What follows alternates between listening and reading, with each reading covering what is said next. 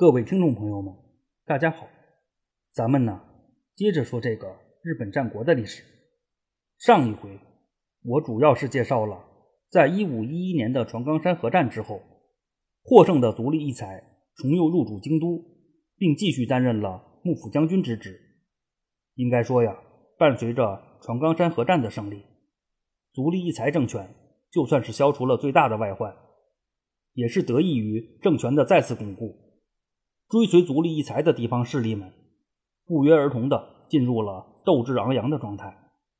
而这其中，以骏河的金川家最为活跃。毗邻骏河国的远江国，一直以来都可谓是骏河金川家的奋斗目标。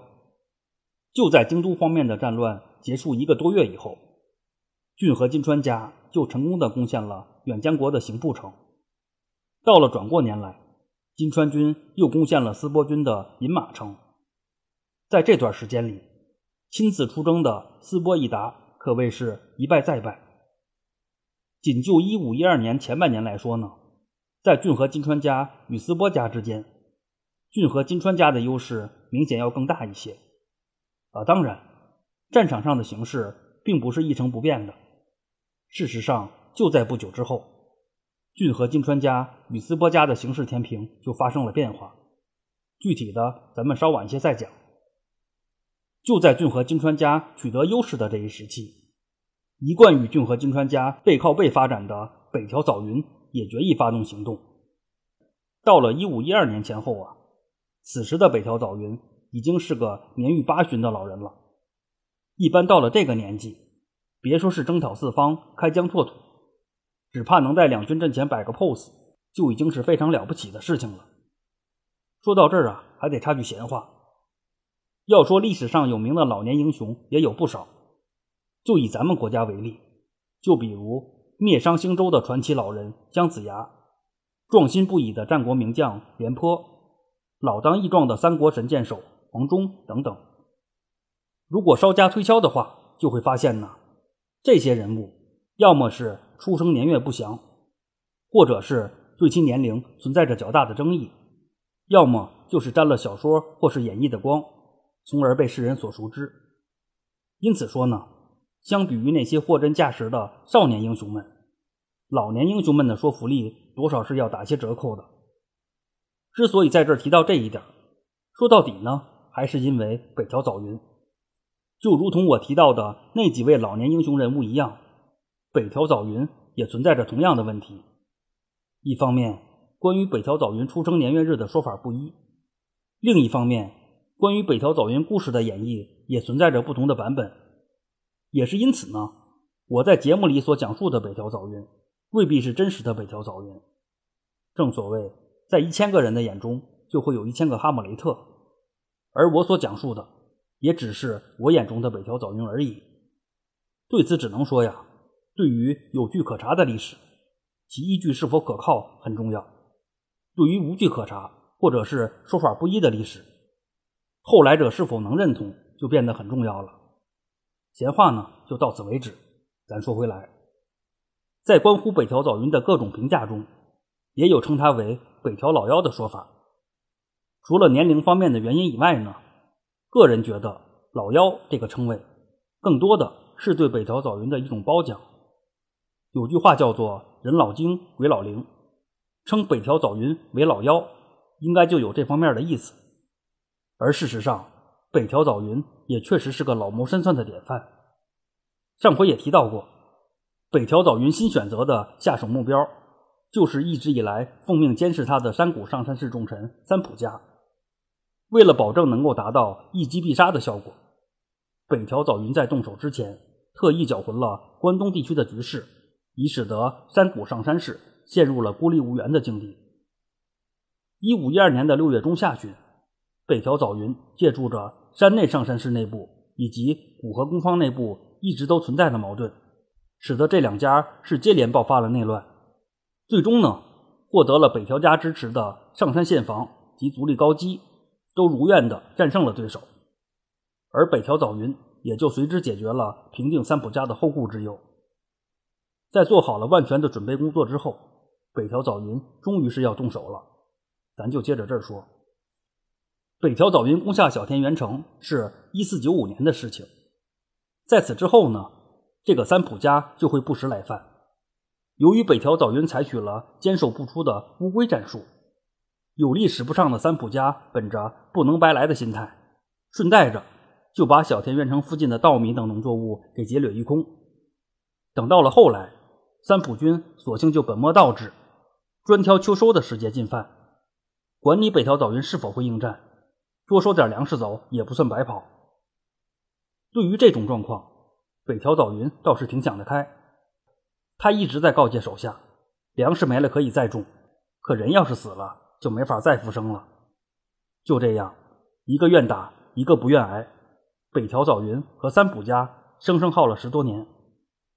如果凭个日本战国吉尼斯纪录的话，可以说呀，北条早云和三浦家都是最具耐心讲的有力候选人。到了一五一二年八月份的时候，三浦家又像过往一样派出了粮食收割队来小田原城例行公事。啊，当然，这里的粮食收割队和例行公事都是打着引号的。可以说呀，经过了十多年的温水煮青蛙之后，此时的三浦军已经完全习惯了收完粮食就走的状态。估计呀，此时的三浦军对于如何收粮食的工作安排。比如何作战的工作安排要详细的多。就在三浦军还憧憬着稻米饭团的美味的时候，小田园城内的北条早云突然率军杀了出来。在经过了一阵短暂的大脑短路以后，三浦军就开始了败退，而北条早云则是趁势掩杀。一五一二年的八月十三号，北条早云一举拿下了三浦家的冈崎城。驻守冈崎城的三浦义同在慌乱之下。退守到了筑吉城，随后在北条早云的追击之下，三浦义同最终是转到了三浦家的另一个坚城新井城固守。伴随着三浦义同的节节败退，北条早云基本上就占据了大半个项目。更为重要的是啊，北条早云取得了镰仓。在之前的回目中也介绍过，镰仓一地除了是个军事要冲以外，在镰仓时代及室町时代。都有着不可替代的象征意义和政治意义。源氏镰仓幕府始于镰仓，而足利氏的室町幕府也算是始于镰仓。因为足利尊氏在定都之时，按他的本意是要选择镰仓的，只不过迫于时局的影响，足利尊氏才最终选择了京都。抛开这些不谈，镰仓是关东地区的政治核心，也是因此呢。进驻镰仓的政治影响是十分巨大的，对于正在开疆拓土的北条早云来说，其意义更是不言而喻的。在取得了镰仓以后，北条早云并没有急着追击三浦家，而是腾出了精力兴建了一座新城，也就是玉绳城。按照北条早云一贯小心谨慎的风格来讲呢，这也不难理解。一方面，北条早云可以把玉绳城作为对付三浦家的前沿阵地。另一方面，北条早云也可以借助着玉绳城阻挡山谷上山氏的援军。除此以外呢，北条早云应该也有借此宣示主权的意思。毕竟啊，玉绳城正是建在了镰仓一地。如果说镰仓归谁所有，这是说不清楚的。可玉绳城是由北条早云一手建立的，这是毋庸置疑的。单从这个角度来说呢，北条早云还是个偷换概念的高手。啊，当然，这只是个人的观点。不管怎样吧，一五一二年的十月份，玉绳城就此建立。伴随着玉绳城的建立，北条早云也就把三浦家堵在了三浦半岛上。如果说之前都是北条早云在采取乌龟战术的话，那此时的三浦家是真的成为了瓮中之鳖了。对于被围困的三浦家，主家山谷上山氏自然不会置之不理。事实上，就在北条早云修建玉绳城后不久，山谷上山氏的援军就掩杀而至。当时率军的正是由山内上山氏转投到山谷上山氏的太田资康。说到这儿啊，还得插句闲话：这个太田资康正是名将太田道观之子。由于老爹太田道观冤死在山谷上山氏的手里，太田资康转投到了山内上山氏。到了后来，由于两上山氏和解，太田资康就重又回到了江户城，并且成为了三浦家的女婿。也是因此呢，在北条早云围困了三浦氏以后，是由太田资康率军来援。就在玉生城一带，攻守双方展开了激战。最终呢，北条早云获胜，而太田资康则是战死。在战败了太田资康以后，北条早云又进一步取得了战场上的优势。对于此时的北条早云来说，平定相模国貌似只是时间的问题了。应该说呀，只要北条早云不被年龄拖垮，已经没什么可以阻拦他了。由于时间线的关系呢，关于北条早云与三浦家的战事，咱就先讲到这里。后续的故事晚些时候再说。因为就在北条早云进驻镰仓，并在战场上取得主动权的这一时期，京都方面又发生了一件足以影响时局的大事儿。一五一三年的二月十四号，也就是现在的情人节这一天，时任的幕府将军足利义才和前任幕府将军足利义成之子足利义晴达成了和解。啊，当然，之前也介绍过，足利义晴出生于一五一一年的三月份。到一五一三年的二月十四号，他还是个两岁不到的小屁孩而实际上与幕府达成了和解的，应该是足利义晴的监护人赤松义村。其实啊，早在足利义晴出生之时，足利义成就把他托付给了赤松家，而当时赤松家的当家人正是这个赤松义村。在细川成员反攻幕府的那一时期，赤松家也是立下了战功的，只不过呀。由于足利义城的突然去世，而细川成员一方也是战败于船冈山合战中。作为细川成员一方的主力，赤松家虽然幸免于战死，可是，在船冈山合战之后的那段时间里，只怕赤松家也是寝食难安的。关于这个赤松一村，在这还得多说两句。赤松一村的前任叫做赤松正则，之前应该也提到过。正是在这个赤松正则的努力之下。由于家吉之乱的影响而几乎被灭族的赤松家开始了逐步的复兴。由于这个赤松正德死的比较早，赤松家一时无人继承，最终呢是由赤松正德的女婿赤松义村继承了当家之位。在赤松义村继位之初，赤松家的实权则是掌握在了赤松正德的妻子洞松院手中。单从时间线上来说呢，这个洞松院。也算是最接近大明性质的女性了。在赤松正则复兴赤松家的时期，正是这位洞松院从旁辅佐的。除了他个人能力的因素以外，还有一个很重要的原因，那就是洞松院是细川胜元的女儿。以细川家在幕府中的地位来说，洞松院的这一身份，无疑是非常有利于赤松家去走动幕府的。由于赤松家与阿波细川家的关系非常密切。因此呢，在细川成员反击京都的时期，赤松家是坚定地站在了细川成员一方。在细川成员战败以后，是由赤松义村带走了足利义成的长子足利义晴，而当时的赤松义村还是波摩国的守护。基于此前赤松义村的表现，可以说呀，幕府是会随时跟赤松家算后账的，而赤松家自然也意识到了这个问题。就在一五一二年的六月份，幕府一方的细川高国与赤松家的洞松院在摄津国进行了会面，并进一步促成了赤松一村与幕府的和解。啊，当然，名义上自然是足利义才与足利义晴的和解。就在一五一二年的十一月份，赤松一村颁布了德政令，也算是公示了赤松家重归幕府的管辖之下。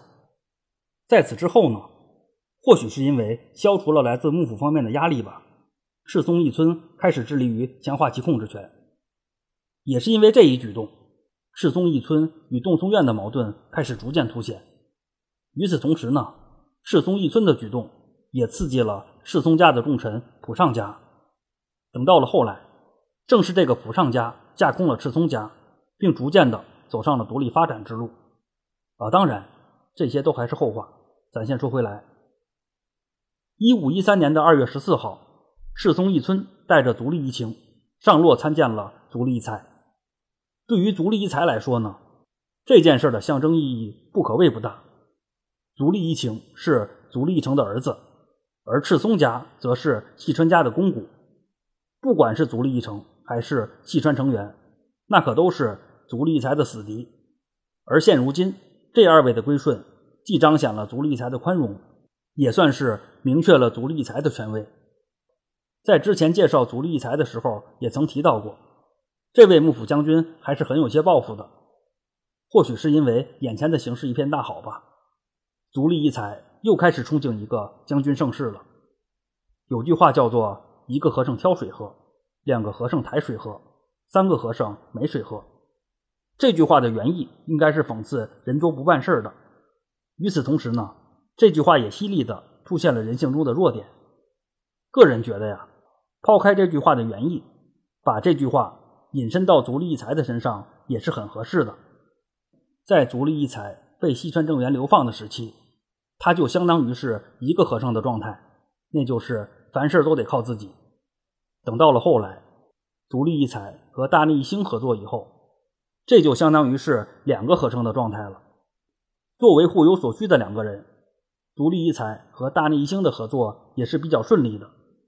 等到了细川高国加入以后，足利义才。大内义兴、细川高国这哥仨，并没能发展成铁三角，而是逐渐的进入到了三个合成的状态。在某种程度上啊，可以说外围的环境越稳定，这三位的内部问题就越严重。事实上啊，就在足利义才和足利义清达成和解后一个月左右，足利义才和大内义兴、细川高国就闹翻了。时间关系呢，本回就先讲到这里。